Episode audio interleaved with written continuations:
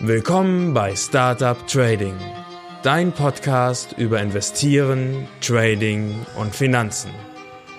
Mein Name ist Florian Günther. Folge mir und meinen Gästen und erfahre Hacks und Tipps, wie du erfolgreich und sicher an den Finanzmärkten operieren kannst.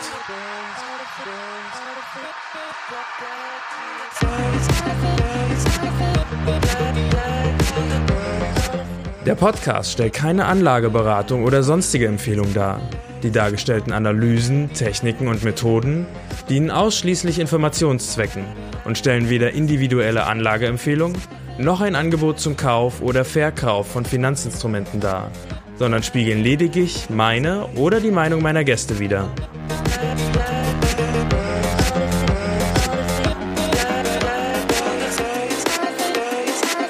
Hallo und herzlich willkommen bei Startup Trading, dein Podcast über Trading, Investment, Crossover. Ich freue mich, dass du wieder dabei bist. Mein Name ist Florian und ähm, ja, wir haben eine spannende Folge vor uns. Es geht um ein wichtiges Thema. Thema der heutigen Folge ist Diversifikation.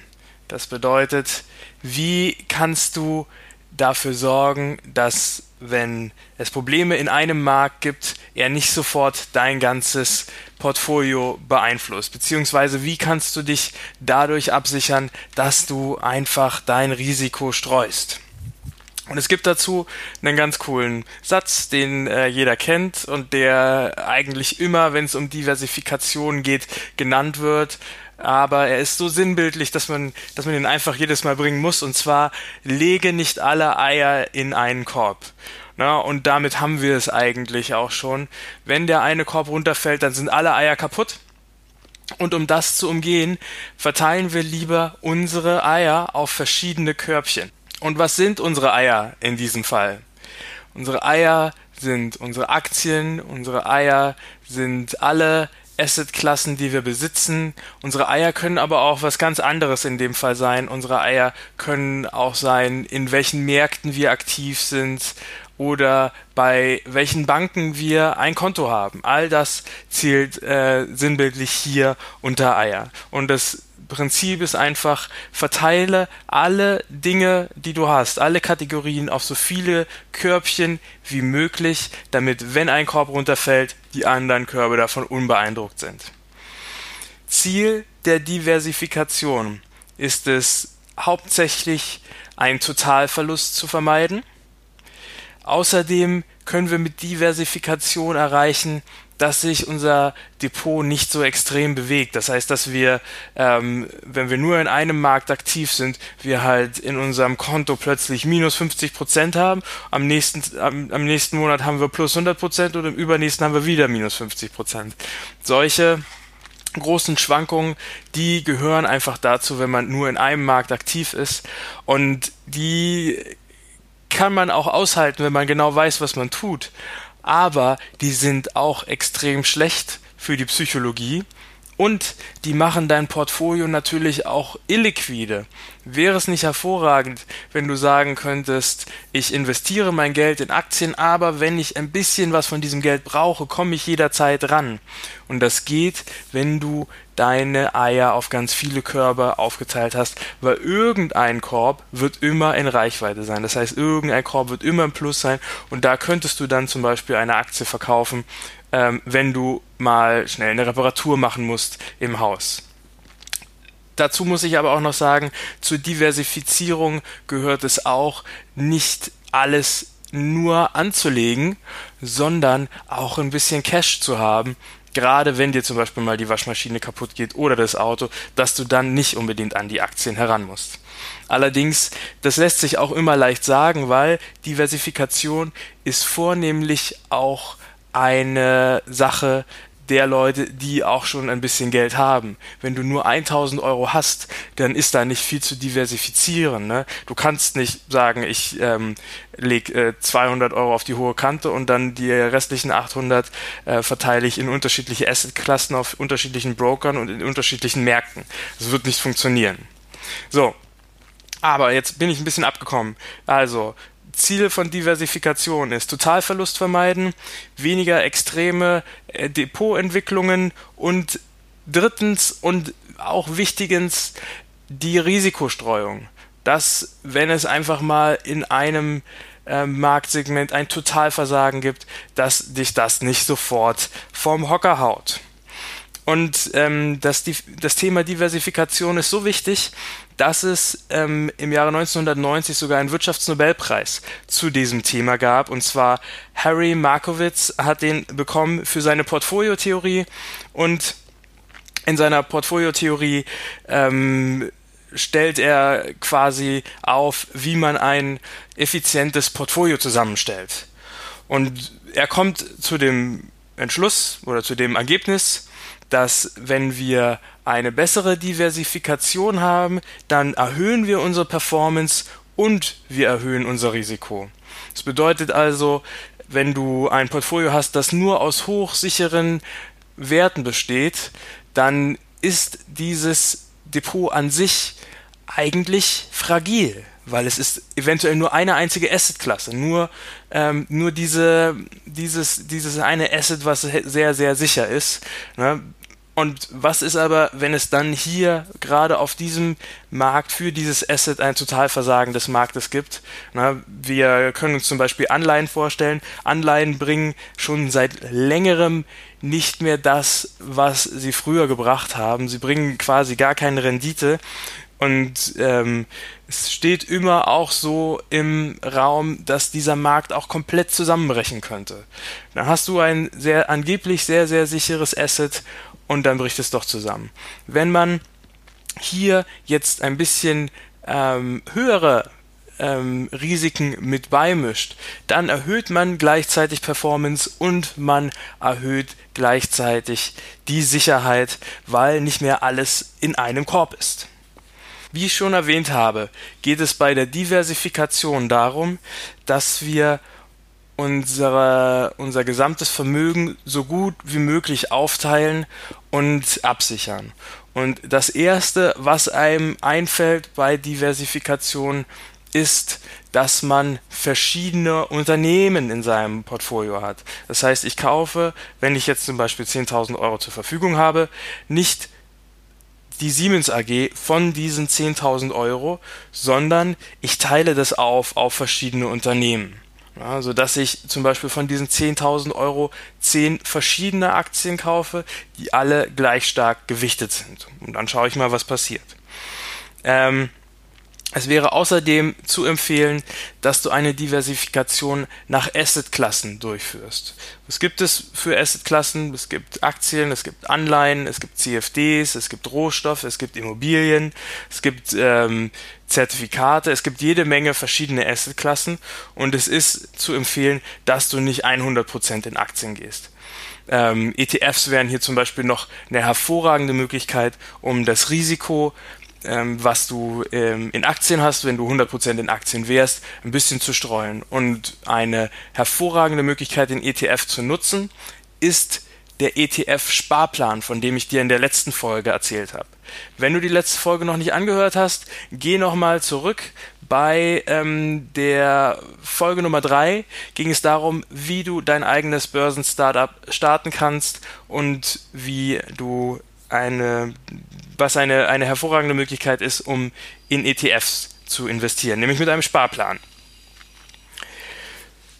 Also, da bei den, bei den Assetklassen gibt es übrigens so eine schöne ähm, Faustformel. Und zwar sagt man, ähm, du nimmst 100 und ziehst davon deine Lebensjahre ab und dann hast du den Prozentsatz ähm, den du in Aktien investieren solltest. Also 100 minus dein Alter ist gleich der Prozentsatz, den du in Aktien investieren solltest. In meinem Fall also 100 minus 31 hätte ich jetzt 69 äh, Prozent, die ich in Aktien investieren sollte.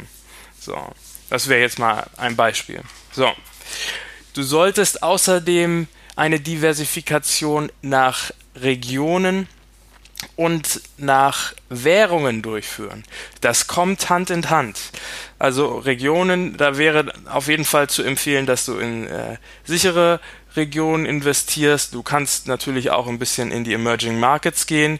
Ähm, ich würde dir aber empfehlen, dass du doch ähm, eher sagst, wir ähm, sind nicht nur in Deutschland, sondern wir sind auch in ganz Europa und dann halt vielleicht auch ein paar US-amerikanische Aktien nimmst und man kann auch durchaus nach China gehen, wo man aber sehr vorsichtig sein sollte und gucken sollte, dass diese Unternehmen wirklich auch gute und sichere Unternehmen sind. Und natürlich ähm, Südkorea und Japan sind auch sehr gute Standorte, um zu diversifizieren. Wenn jetzt äh, in Europa wieder eine Eurokrise ausbricht, dann sind deine Aktien in den USA in Südkorea und in Japan davon nicht betroffen. Zumindest nicht in dem Maße wie deine europäischen Aktien. Ja.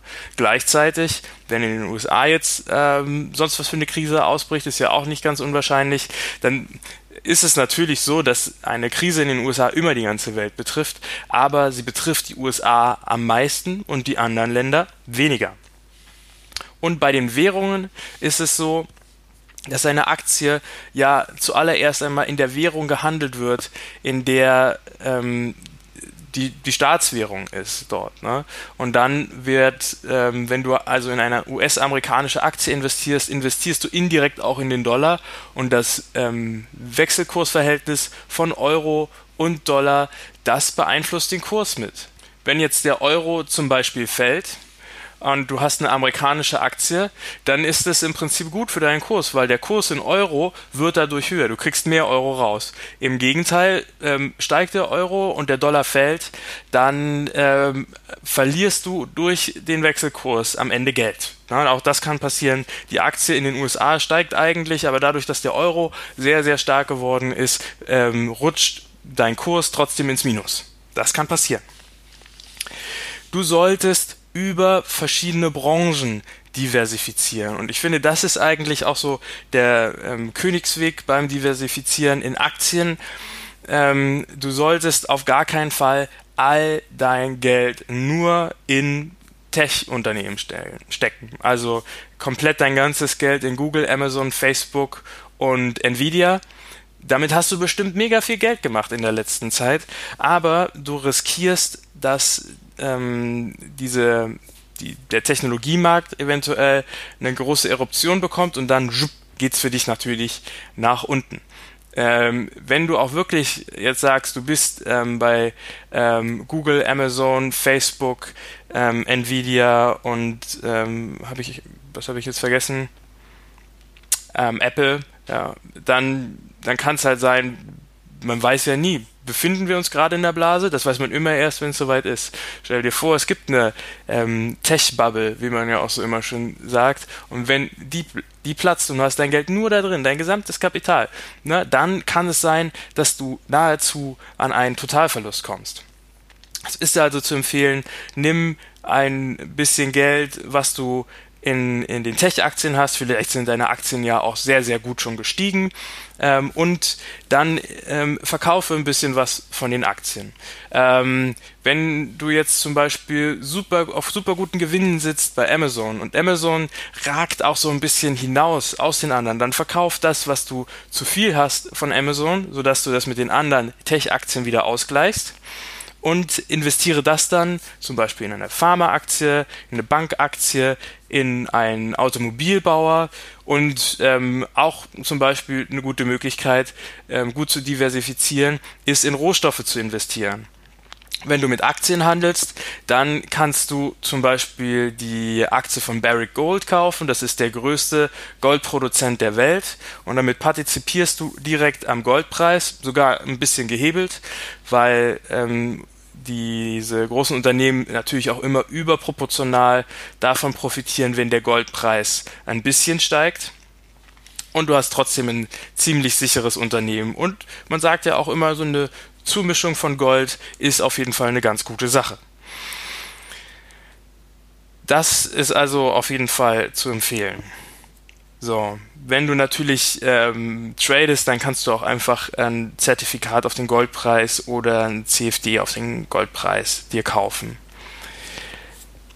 Bei den Emittenten hast du ebenfalls ein Risiko. Wenn du mit Zertifikaten handelst, mit CFDs, mit Optionsscheinen und so weiter, also alles, wo es sich um Derivate handelt, Dinge, die man ähm, zum Traden benutzt, dann hast du dort ein Emittentenrisiko. Und ein hervorragendes Beispiel dafür ist der Crash von Lehman Brothers. Warum hat Lehman Brothers denn so einen Tsunami hinter sich hergezogen oder vor sich hergedrückt, als ähm, die Bank zusammenstürzte? Das lag daran, dass Lehman Brothers einer der größten Emittenten von Zertifikaten war und jeder, der zu dem Zeitpunkt ein Zertifikat von Lehman Brothers besessen hat, ging leer aus. Stell dir vor, du hast ein Lehman Brothers äh, Zertifikat auf den DAX und das hat insgesamt einen Wert von 5000 Euro. Lehman Brothers geht pleite, die 5000 Euro sind weg. Es gibt keinen Ersatz. Du hast in dem Moment ein wertloses Produkt. Und du hast auch die Situation, dass du dieses Zertifikat nicht mehr verkaufen kannst. Also es kommen raus, die Nachrichten Lehman Brothers ist bankrott. Und in dem Moment werden alle versuchen, ihre Zertifikate zu verkaufen, aber der Markt ist illiquide. Der Markt ist zu, es treten keine Käufer mehr auf. Wer würde das jetzt noch kaufen, bitte? Und damit hast du das Problem, dass dein Geld futsch ist. Totalverlust. Wenn du alle deine Zertifikate bei Lehman Brothers hast, Totalverlust. Nun, bei Zertifikaten ist es eigentlich gar nicht so schwierig, den ähm, sich abzusichern über der Diversifizierung, weil du von ganz unterschiedlichen Emittenten natürlich Zertifikate kaufen kannst. Ähm, bei mir ist es so, ich habe alle meine CFDs beim selben Broker, der auch Market Maker ist und äh, soweit wie ich das sehe, ähm, habe ich da auf jeden Fall ein größeres Diversifizierungsproblem, das ich nur dadurch lösen könnte, dass ich ähm, noch bei einem anderen Broker ebenfalls ähm, ein Konto aufmachen könnte. Ne? Also hier greife ich mir gerade selber an die Nase und merke, hier habe ich ein großes Diversifizierungsproblem. Aber wie gesagt, Diversifizierung ist leicht für Leute, die viel Geld haben. Aber wenn du nur 8000 Euro ähm, hast in deinem Trading-Account, wie sollst du denn da großartig diversifizieren? Äh, ich kann 4000 Euro dahin nehmen und 4000 Euro dahin nehmen. Aber das äh, erstens wird es super unübersichtlich mit einem Schlag und zweitens äh, geht das ja alles von meiner Margin ab auch. Ne? Das heißt, ich ähm, kann dann auch nur noch viel kleinere Positionen traden und mein ähm, mein Sicherheitspolster, das ich habe, dadurch, dass ich 8000 auf dem Konto habe, wird kleiner. Also mit den Emittenten ist es manchmal gar nicht so einfach und dennoch sollte man sich darüber bewusst sein, welches Risiko man eingeht. Ähm, ich bin mir darüber bewusst und für mich würde das zum Beispiel auch bedeuten, mehr als 10.000 Euro möchte ich auf diesem Trading-Account auch gar nicht haben. Das heißt, wenn ich entsprechende Gewinne habe, dann müsste ich über 10.000 auch verkaufen und würde das dann erstmal in sicherere Investments anlegen. Ein weiterer Punkt, wo du drüber nachdenken solltest, ist die, in, die Diversifizierung deiner Cash-Beträge, die du bei Banken hast. In der Europäischen Union ist es so, dass ähm, Cash-Beträge bis 100.000 Euro gesichert sind. Das bedeutet, ich habe da jetzt erstmal kein Problem, so viel Cash habe ich gar nicht. Wenn du mehr als 100.000 auf dem Konto liegen hast, dann solltest du schauen, dass auf keinem Konto mehr als 100.000 insgesamt sind, damit dein ähm, ähm, im Falle eines einer Bankenpleite du da nicht komplett betroffen bist.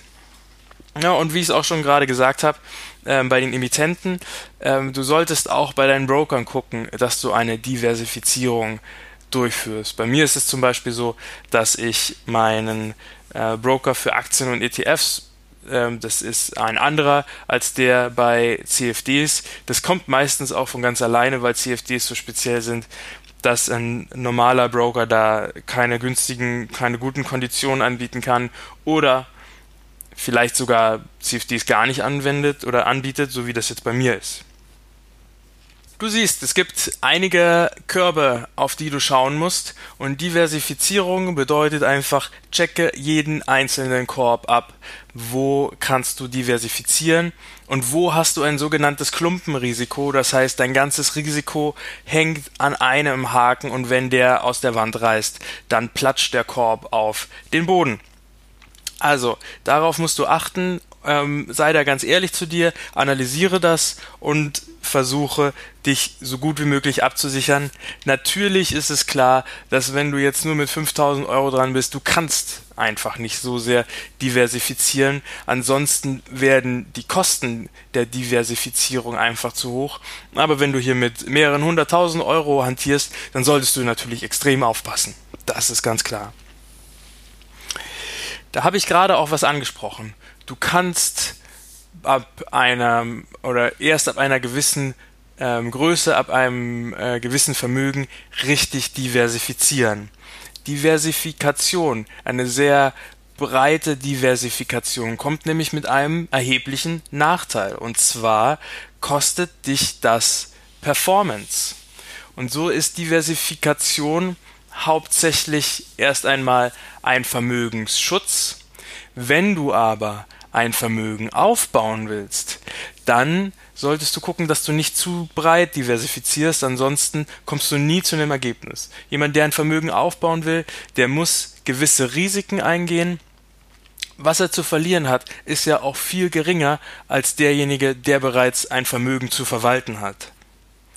Wenn du jetzt zum Beispiel einfach dein gesamtes Vermögen auf alle Branchen verteilst, die es gibt, dann wo kommen wir, wo kommen wir denn am Ende hin? Dann kommen wir einfach dahin, dass du nichts anderes tust, als einen ETF abzubilden. Das heißt, deine Aufgabe als aktiver Investor ist es, die ähm, eine ein Stockpicking durchzuführen und genau das Gegenteil auch von Diversifikation zu machen nicht falsch verstehen, ich will dich nicht von Diversifikation abhalten, aber ich möchte, dass du dir darüber Gedanken machst, wo es sich lohnt zu diversifizieren und wo du dann auch mal sagst, hier gehe ich ein Risiko ein oder hier mache ich die Diversifikation ein bisschen geringer. Bei mir ist es zum Beispiel so, dass ich äh, mit meinen Aktien ein sehr starkes Übergewicht auf den Goldmarkt gelegt habe.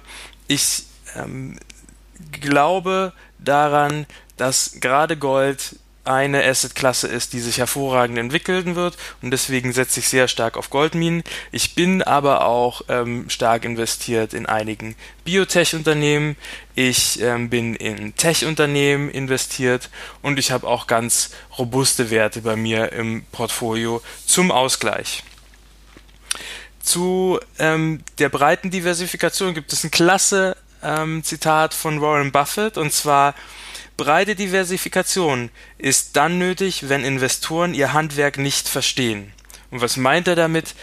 Ganz genau das, was ich gerade gesagt habe.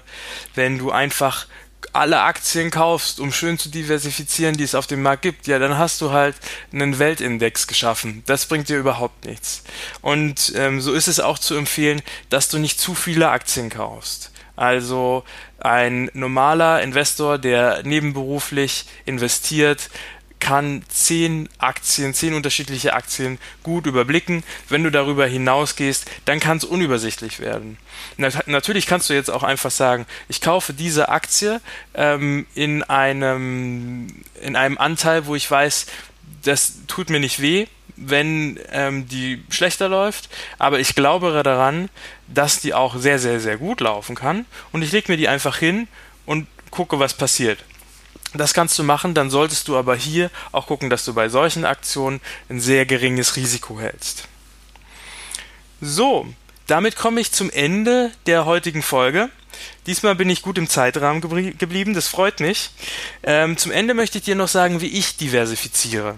Und zwar habe ich ähm, mein Vermögen aufgeteilt in drei Teile und ein Viertel meines Vermögens liegt in einem Bausparvertrag, den meine Eltern für mich abgeschlossen haben, als ich noch ein kleiner Stift war. Und die, dieser Bausparvertrag ist im Gegensatz zu dem, was du heute abschließen kannst, ziemlich lukrativ und es lohnt sich für mich auf jeden Fall, diesen Bausparvertrag zu behalten.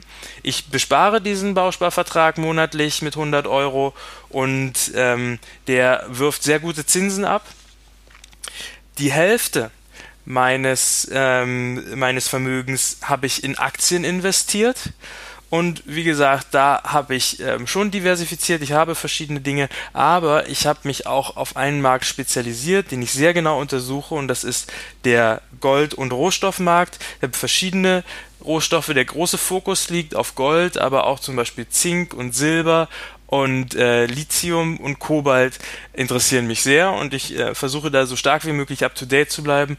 Und nebenbei habe ich einige Biotech-Unternehmen, an die ich glaube, dass sie sich gut entwickeln und ein paar kleine Tech-Unternehmen. Und dann halt noch so ein paar Blue Chips, wo ich weiß, da bin ich auf Nummer sicher, sodass sie das so ein bisschen ausgleichen. Und dann habe ich ein Viertel meines Vermögens auf meinem Trading-Account und habe hier halt das ganz hohe Risiko. Ähm, diese Diversifizierung ist meine, die hat sich so entwickelt, die habe ich so gewählt, mit der fühle ich mich sehr wohl. Ich bin auch eher daran interessiert, Vermögen aufzubauen, als Vermögen zu verwalten. Bei mir gibt es nicht zu viel zu verwalten ähm, sondern mein Ziel ist es, hier halt das exponentiell zu vermehren und das geht nur mit Risiko.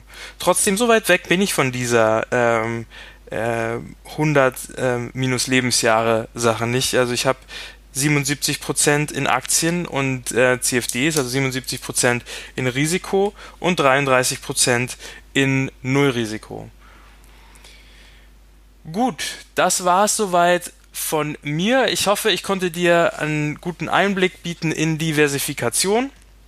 Mich würde es total freuen, wenn du meinen Podcast abonnierst und ähm, bei der nächsten Folge wieder dabei bist. Mein Name ist Florian und in der nächsten Folge schauen wir uns mal die verschiedenen Handelsinstrumente und Assetklassen an, die es gibt.